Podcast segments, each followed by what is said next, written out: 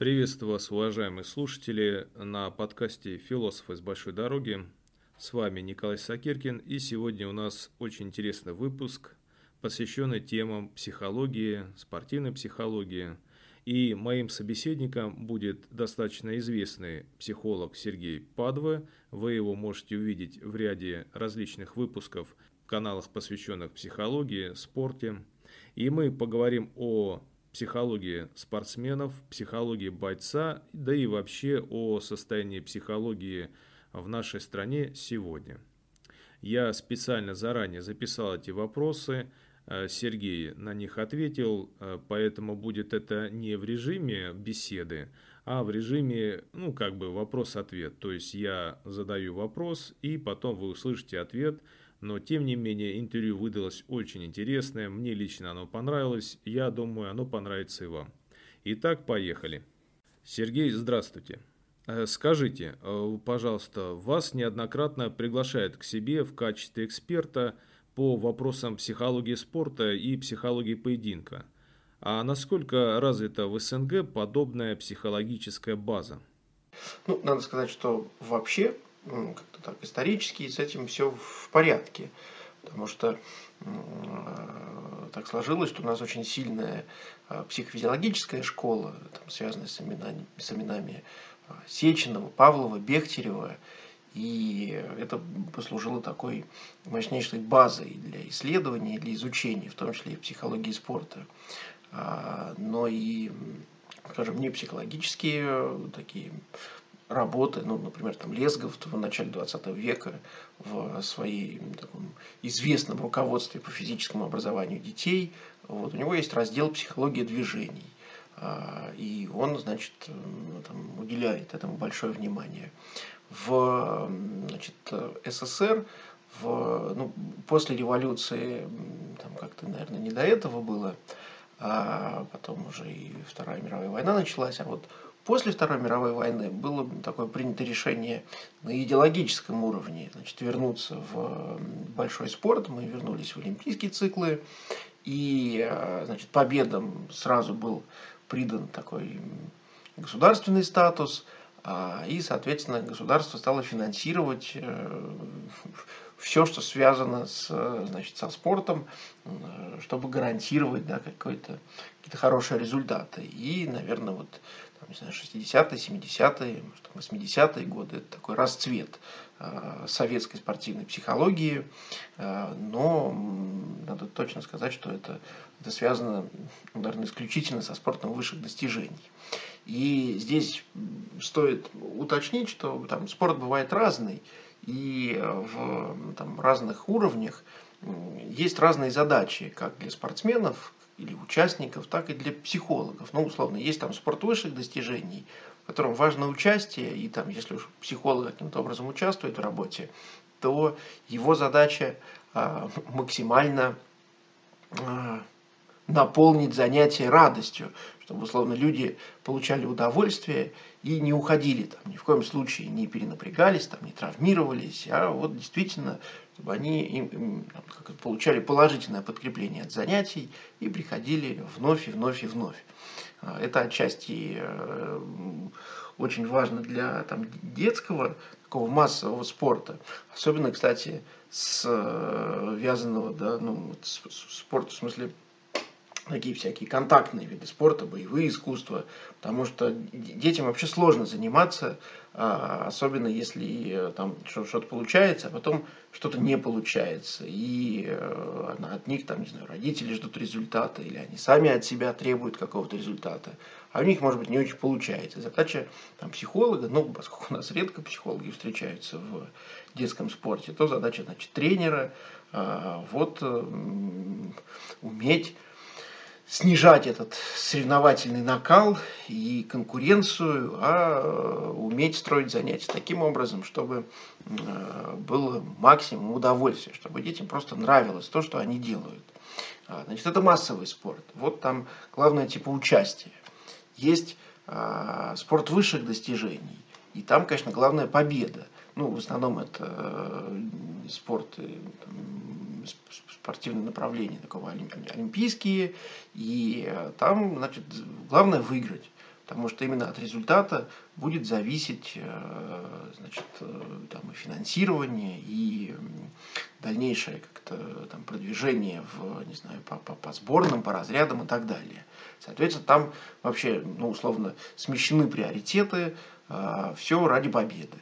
Есть профессиональный спорт, и там, поскольку главное, значит, это деньги, то от спортсменов ждут стабильности. И э, стабильность будет являться вот наиболее там, что ли, важной такой э, частью, над которой будет работать психолог в том числе. Потому что э, стабильность позволит ну, какое-то длительное время находиться в рамках этого спорта и, соответственно, зарабатывать деньги. А есть еще значит, э, ну, там Андренко описывается в учебниках, но там, явно его стоит отметить такое вот соединение, уж не пойми чего, то ли это спорт, то ли это шоу-бизнес, и там еще сложнее становится. Ну, условно, ММА или отчасти профессиональный бокс, или вот те бои, которые вроде проходят там по правилам бокса, но с привлечением различных медийных персонажей. Вот э, там уже не, не, это не про а, и не про стабильность, и не про э, спортивные какие-то результаты, а не пойми что, потому что можно там, быть на пенсии или вообще из какого-то соседнего направления прийти, заработать много денег, что называется, на хайпе. И э, здесь э, задача психолога вообще непонятная. Поэтому вот значит, спортивная психология есть, и у нас она очень хорошо развивается, но значит, во многом развитие вот, спортивной психологии предопределяется э, значит, уровнем финансирования и условно спроса. Вот с этим у нас сложности потому что у нас нет разделения между там, профессиональным спортом, любительским спортом, спортом высших достижений, и деньги сосредоточены в государство финансирует. А, значит, она вроде как должна финансировать спорт высших достижений. Они, там, ну, в смысле, государство у нас финансирует иногда и профессиональных спортсменов, при этом ставит какие-то задачи не очень значит, в общем, есть там сложности. А, соответственно, а, есть некоторые проблемы в не знаю, там, целеполагании, в целеобразовании, в, для развития вот, современной психологии спорта в России. Не значит, что нет специалистов. У нас прекрасные специалисты, хорошая подготовка, но э, сам по себе немножко смещены приоритеты. Там, условно, в детских э, спортивных школах э, вместо того, чтобы максимум сосредотачиваться условно на том, чтобы дети получали удовольствие, сосредотачиваются на результате, потому что все тренеры меряются, значит, у кого сколько медалей больше. И э, внутри э, этой системы очень сложно работать психологом, особенно тем, которые знаю, ездят там на какие-нибудь семинары, которые проводят западные специалисты, где э, все немножко в другую сторону ушло и э, возникают сложности. А, вот. Можно, наверное, как-то их отдельно о них поговорить, но думаю, что не сейчас. А чем отличается психология у спортсменов в тех или иных видах спорта? Понятно, что там, различные виды спорта требуют разных, э, разных качеств. Типы нервной системы в, более, в большей степени востребованы, различные там, характерологические черты или э, там, не знаю, э, там, тот или иной склад личности. Но если говорить про психологов, то база первоначальная будет важнее, чем вот дальнейшая специализация. И э, важнее изучить вот фундаментально там, спортивную психологию, психологию вообще, э, научиться вот таким базовым, базовым знаниям. А дальше, конечно, э, там, ну, вот такой человеческий фактор, что ли, включается, и кто-то понимает, что у него лучше получается работать там, с, в игровых видах спорта, у кого-то в технических, у кого-то в, там, не знаю, в индивидуальных, а кому-то проще работать, не знаю, с женщинами, кому-то с мужчинами. И это уже э, второй шаг. А первый, он, ну, люди плюс-минус одинаковые. ни что в, там, что в боксе, что в футболе, что, не знаю, в бобслее, а, ничем принципиально нервная система у людей не отличается. Поэтому важно изучить общие закономерности и понимать, как они значит, будут ну, там, реализовываться или востребованы в конкретном виде спорта. А, поэтому база важнее, нежели чем там, различия. Различия есть, конечно, но там, про них можно уже очень долго рассказывать, наверное. Особое значение психотренингам отдают некоторые направления восточных единоборств. Скажите, насколько эффективны они и имеют ли они под собой какую-либо научную базу? Ну, там, мне все-таки как такому классическому психологу, если звучит там фраза про научную базу, то я подразумеваю исследования, которые проводятся по определенным регламентам, с э, там, хорошей, что называется, репрезентативной выборкой, с использованием там, слепых методов и так далее. Конечно, ничего подобного в э, восточных единоборствах, ну вот таких вот классических, думаю, что не проводится. Хотя, может быть, там в последнее время у европезированных э, восточных единоборств, ну, там, не знаю, в, скорее всего, э, там, не знаю, в тайквандо, может быть, в кикбоксинге, это уже есть.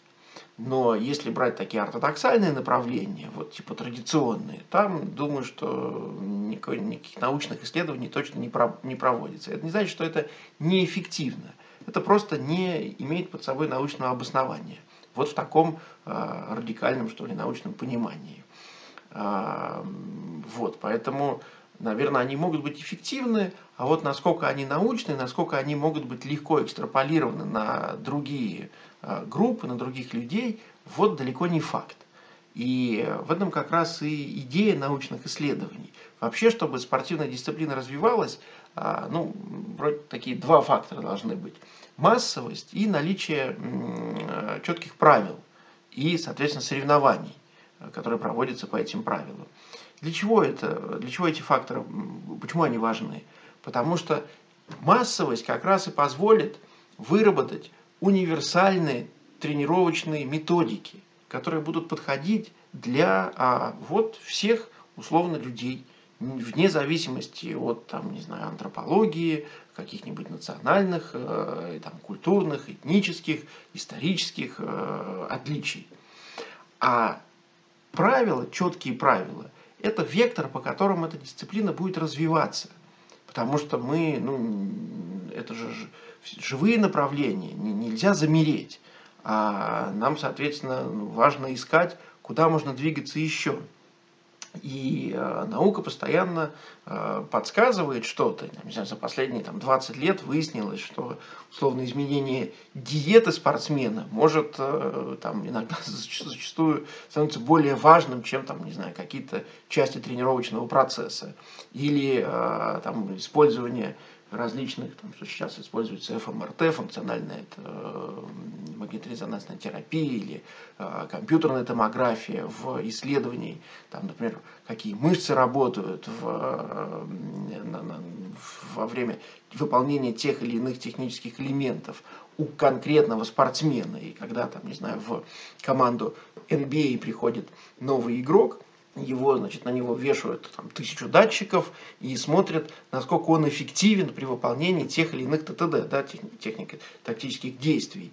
И у них сразу появляется картина, типа, что какие мышцы надо подкачать, а, значит, где у него там сухожилия забиты или там, не знаю, как-то травмированы, над чем надо работать. И э, вот да, такая сцепка, что ли, науки, науки и спорта.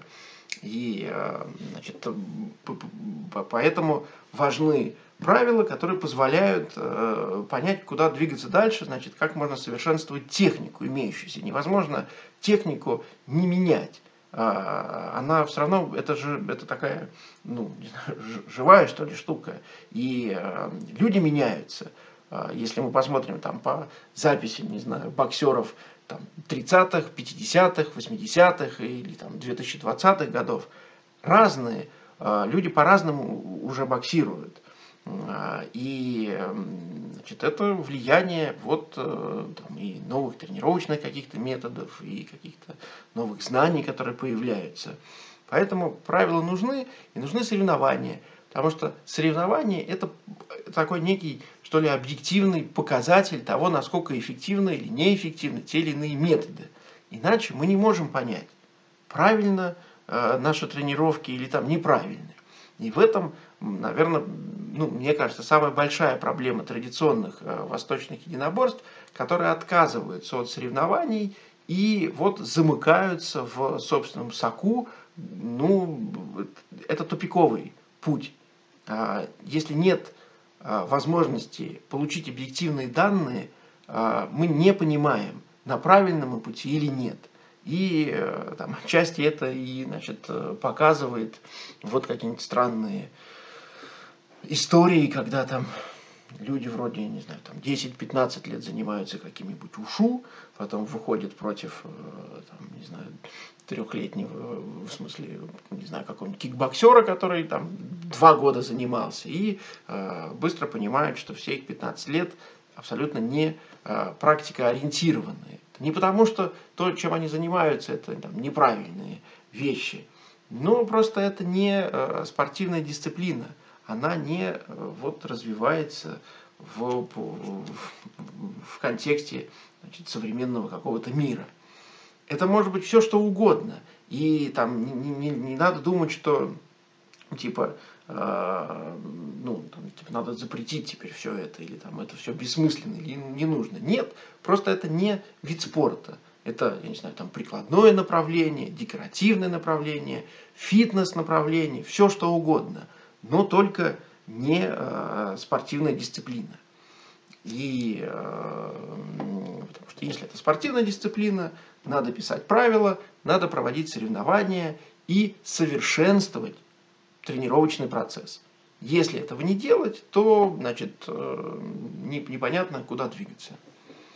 А каким должен быть спортсмен вообще и боец в частности? Ну, будем откровенны, если боец начнет часто задумываться над тем, чем он занимается, обдумывать решение тренера, то, скорее всего, он вообще не выйдет на татами. Или там в ринг, в восьмиугольник. Могут ли соотноситься сильно развитое критическое мышление и профессиональный спорт? Думаю, что можно, но сложно.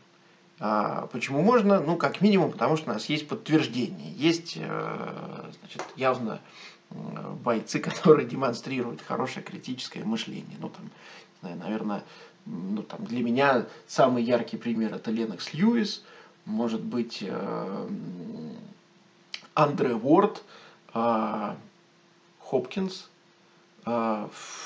Э, не, не, не, не смейтесь, но явно это братья Кличко и э, Мейвезер.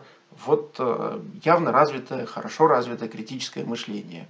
Значит, э, большинство этих бойцов явно, ну, я говорю про, там, про бокс в большей степени, это, конечно, там, это накладывает отпечаток на технику. И даже не то чтобы на технику, вообще на тактику и стратегию поведения, проведения боя. А, будет больше упор в сторону защиты. И, э, ну, вот, а дальше уже зависит от э, значит, того, насколько боец вместе с тренером находит применение значит, вот таким особенностям. Но здесь есть еще подоплека. Вообще, мне так кажется, что развитое критическое мышление – это неплохо. Если в какой-то момент там, спортсмен, мы догадываемся, что то, что мы делаем как-то, ну, типа, может быть, не стоит того, или э, типа можно попробовать что-то другое, то, может быть, это и есть правильное э, решение, правильный выбор в данных конкретных обстоятельствах. А спортсмены, у которых не развито критическое мышление, очень часто вот обрекают себя на такие не очень, что ли, нужные неудачи когда а, они, там, не знаю, не видят, не знаю, что, может быть, надо вовремя остановиться или э, там, вообще завершить, или э, там, вообще, там, не знаю, уйти. А, поэтому само по себе критическое мышление явно не является преградой. Но как вы его используете, здесь явно это, это хороший вопрос. Ну, там еще можно яркий пример вспомнить Флойда Паттерсона, да, который боксировал под руководством как раз Каса. И э, вот у него были некоторые сложности психологические. Вот он явно, там, что называется, в себе сомневался и переживал. И, да, но при этом был, был чемпионом мира. Да, он там проиграл, и потом, в общем, не, не как-то так, это была не супер яркая звезда, а, но он там и по весу не сильно проходил. Но вот накладывал отпечаток его, думаю, критическое мышление. Но не знаю, мне кажется, что лучше, лучше с критическим мышлением, чем без него. Вот, наверное, наверное, я так. Не всегда для зрителей это приятно. Конечно, нам хочется каких-то вот таких необузданных персонажей, а, но кому-то по душе и вот вдумчивые спортсмены, которые а, аккуратненько значит, готовятся, может быть, там чуть более уделяют акцент защите, но это и есть э, вот прелесть бокса или других единоборств, где есть представлены разные спортсмены. Кто-то с критическим мышлением, кто-то без. Противовес профессиональным спортсменам в единоборствах у нас обычно ставят мастеров восточных школ. Вот насколько действительно утонченный и мирно настроенный, пусть даже мастер того или иного направления способен противостоять агрессии и силе обычного профессионального бойца? интересный вопрос, но на мой вкус в нем есть подвох. И думаю, что ну, как бы хотелось бы, чтобы у этого вопроса не было ответа. А, и вот условно акула с тигром не встречалась. А, зачем э, профессиональному бойцу значит, противостоять утонченному мастеру восточных боевых искусств? В какой, в какой ситуации они встретятся?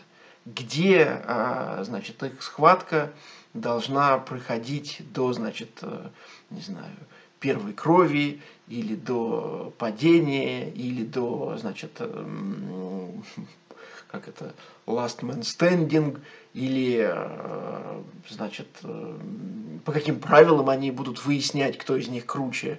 А, то ли это мастер должен надеть какие-нибудь 20-унцовые перчатки, и, которые он первый раз в жизни видит, то ли это боец, значит, должен взять, не знаю, облачиться в какой-нибудь э, японский или китайский традиционный там, боевой костюм. Зачем это нужно? Если кто-то кому-то просто пришел, не знаю, обменяться опытом, явно э, они не выясняют, кто из них кручит, круче, а просто обмениваются опытом. Не знаю, один что-то показывает, другой что-то показывает, и у них в, в голову не приходит, значит, давай-ка подеремся, кто из нас сильнее. А любая другая история, мне кажется, неправильной.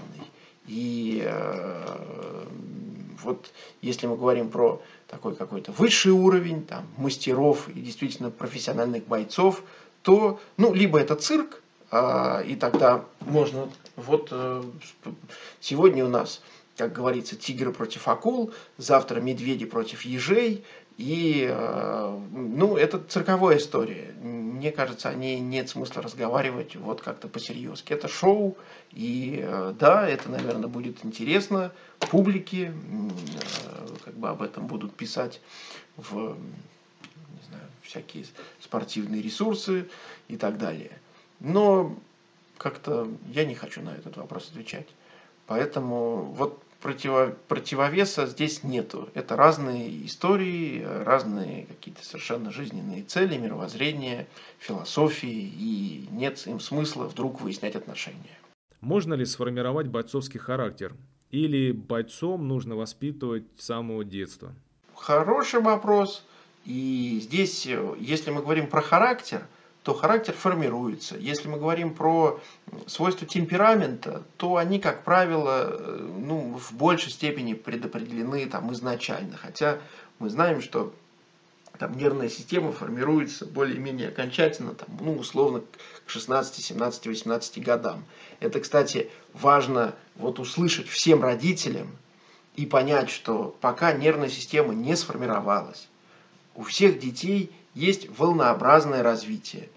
вот сегодня они, не знаю, хорошо скоординированы, а для детского спорта почти всегда координация это типа предопределяет там успех выступления. А не знаю, через три месяца они хуже координированы, потому что у них, не знаю, там руки выросли, ноги выросли, они еще картину тела своего не понимают, плюс нервная система колеблется, всякие гормоны там шалят, и нет смысла вообще ориентироваться на значит, э, достижения, которые есть в подростковом, там, юниорском возрасте. Это все э, не, ну, нестабильно. Есть, конечно, некоторые уникумы, которые вот там, не знаю, как условный Месси, с ним все было понятно, там, с, с, там, с 7 лет, что вот какой-то растет гений. Или как эти сестры в теннисе, я забыл их фамилию, вот там тоже было все очевидно, прям с четырех, что ли, лет. Э, Вильямс. Э, что, ну, вот такая вот антропология встречается там раз на, не знаю, 20 лет. Поэтому мы формируем характер, только не надо бойцовский какой-то специальный характер формировать. Лучше формировать нормальный человеческий характер. А для занятий спорта ну, нужны там определенные э, качества, которые будут развиваться. Поэтому здесь ничего там, ну, не знаю, мне кажется, это выбор, конечно, каждого родителя, как воспитывать своих детей там бойцами, э, не знаю, или просто людьми, или пытаться там интеллигентами, или еще как-то. Но здесь э, нервную систему сильно не обмануть, она все равно дает о себе знать, и как раз учет нервной системы, он там более важен, чем какие-то условный бойцовский характер, который как-то надо закалять, видимо, это подразумевается специальным образом. А, нет, в рамках какого-то нормального процесса развития, если вы не не, не знаю, не, не, не, не пытаетесь, там, как в Китае, ковать чемпионов через слезы ну, каждый родитель должен понять, что он хочет, а, что он хочет делать со своим ребенком. Вот там воспитывать чемпиона с э, очень высокой вероятностью, что никаким чемпионом ребенок не станет, или пытаться все-таки сосредоточиться на, не знаю, любви, заботе, доброте, а, вот каких-то общечеловеческих универсальных понятиях. Вот, а бойцовский характер, мне кажется, здесь вторичен. А, хотя, опять же, это выбор каждого, и я ни в коем случае не навязываю свою точку зрения. Какому единоборству лично вы отдаете предпочтение? Я, я люблю бокс. Вот то, что мне нравится. Я и хожу в зал, и если и смотрю, то мне нравится бокс. Мне как-то с детства он нравился. Там, папа меня отвел еще в 85 году в секцию. Такой, был такой знаменитый тренер Васин в обществе труд. И еще лично меня тренировал Олег Леонидович Субботин на улице Ломоносова. Мне нравится, вот, мне как-то я не, не люблю смешанное единоборство мне, потому что я не понимаю правил, я не понимаю э, вот какой-то техники. Мне кажется, это больше похоже на шоу. Хотя смотреть это интересно и прикольно, но как-то я люблю вот классические э, классические боксерские поединки. В смысле, посмотреть. Сам-то я, конечно, ни в каких супер поединках не участвую. А вот здесь думаю, что у каждому вот что-то должно откликаться. Это не точно совершенно важно прислушиваться к себе. Вот что мне больше нравится. Я помню, когда значит, э, я ходил один, там, один год, я занимался самбо, и это был какой-то кошмар для меня, потому что сама идея, вот, значит, обниматься с какими-то вонючими подростками, там, тереться, блин, э, ну ладно, там хоть курточки были, хотя бы не в трико, а в этих, в самбовках, но это все равно, на мой взгляд, отвратительно. Гораздо веселее э, на расстоянии, как-то только, может быть, в клинче, значит, соприкасаться, и то э, в большей степени пытаешься все-таки куда-то двинуть, нежели чем обниматься. Вот. А кому-то нравится, наоборот, борьба, и э, это тоже прекрасная история, и в ней там кто-то черпает вдохновение, и радость и прочее. Поэтому здесь явно нет чего-то одного хорошего, есть свои личные какие-то предпочтения, вкусовые и так далее. Вот. Главное, главное, чтобы они были, хоть какие-то. Если говорить о психологии вообще, какие проблемные вопросы вы бы обозначили в российской психологии в целом? В российской, ну, в российской психологии это вряд ли нет, там в спортивной психологии, то это будет такой мой очень кособокий взгляд. Мне кажется, что самая большая проблема а она в отсутствии системы. Отсутствие системы связано с тем, что у нас все через задницу сделано в плане спорта, что высших достижений, что профессионального спорта. И э, поэтому мы плетемся, плетемся в хвосте. Мы не используем вообще никак достижения науки, мы не занимаемся интеграцией из э, смежных областей, и, э, и, и значит, не, не так все плохо. У нас большое количество прекрасных специалистов, которые самостоятельно что-то изучают, пытаются внедрить, работают со спортсменами, вот такие энтузиасты. Но нет системы. И э, это отвратительно. Если э, там как-то почитать, что происходит на этом ужасном Западе, на как в какой-нибудь Америке, то, конечно, диву даешься. Там, э, не знаю, правила детского футбола, там выписаны настолько подробно и детализированно. Это делается для того, чтобы минимизировать любые риски я же не говорю там про физические травмы, но про психологические травмы детей. Если у кого-то дети занимаются футболом, ну, в каких-нибудь дюшорах или, в общем, в таких вот больших школах, те знают, что за ужас там происходит. Вот в Америке решили эту проблему иначе. Ну, там, не знаю, дети до 11 лет играют без счета. Ну, нет счета там, нет там победивших и проигравших. А мальчики с девочками, там, по-моему, до 9 лет занимаются вместе. Тренер следит а, не за тем, чтобы его команда выиграла кровь из носу, а затем, чтобы все игроки в его команде получили одинаковое время владения мячом. Это делается для того, чтобы у всех было ощущение, что они пришли и занимаются чем-то, что им нравится. Вот, а там уж выиграли, не выиграли, это дело десятое. Ну, нам до таких э, идеологических подвижек далеко, и э, они с трудом, не знаю, где-то они, конечно, реализуются в там, частных школах, но это пока такой очень маленький уровень, э, слабенький уровень.